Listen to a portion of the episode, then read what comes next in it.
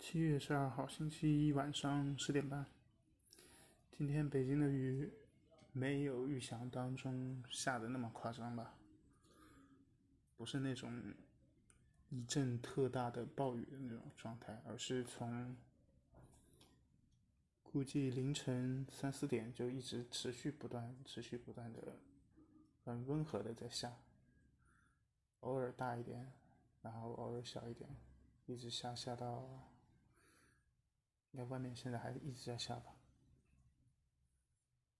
所以，啊，至少比印象当中七二幺特大暴雨的那一次要小很多，可能就是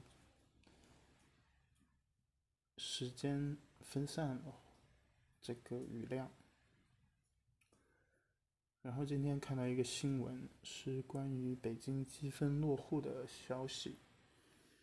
今年申请成功积分落户的大概有六千多人吧，然后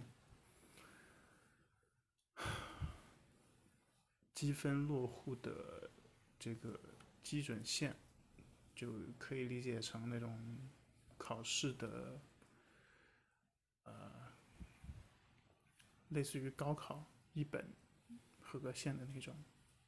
分数是在一百点八八分，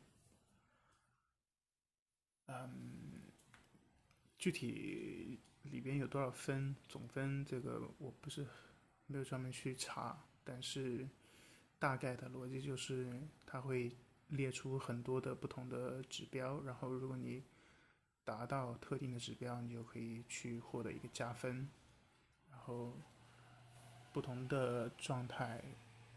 获得的分数是不一样，然后累加所有的这些最初最后得到的这个分数，总共好像是说有十万多人申请，最后分数线在一百点八八分，然后在这个分数以上的只有六千多人。呃，在我的朋友圈里头，我有一个。很早之前的北京的同事，嗯，他还算是我的一个老乡吧。他的分数，呃，他自己发了一个朋友圈吧，就是他排名在四千多名，所以意味着他的分数应该是在超过一百分，估计有一百一或者一百二十分。嗯，真是不容易啊。就是为了获得一个北京的户口，要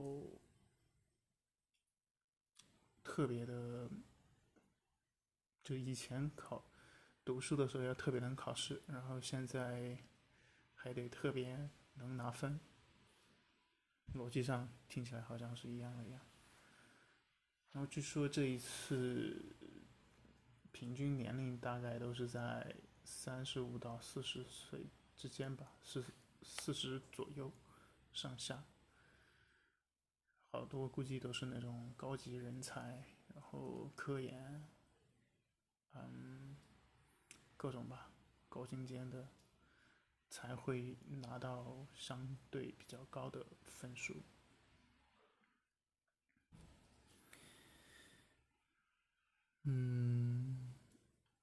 北京户口呢？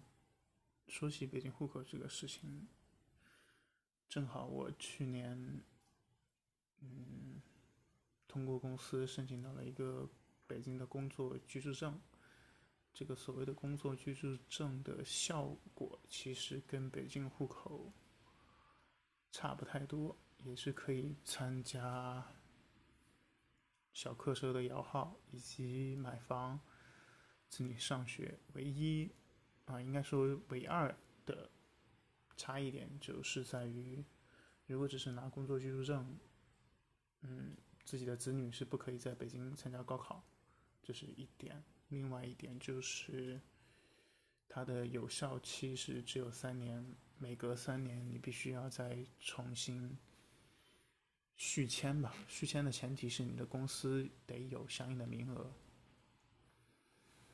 所以也是没有那么容易持续续签的。然后在网上查到一个说法吧，北京的工作居住证其实就好像是一张北京的绿卡。其实我看到这个说法的时候还挺不开心的吧，就是觉得，第一次觉得对“绿卡”这个词，嗯，有了一些不太舒服的感觉，就本来好像是一张。通行证，对吧？但是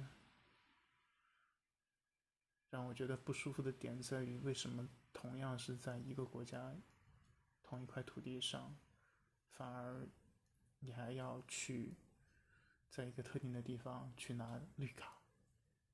听起来就很奇怪。啊。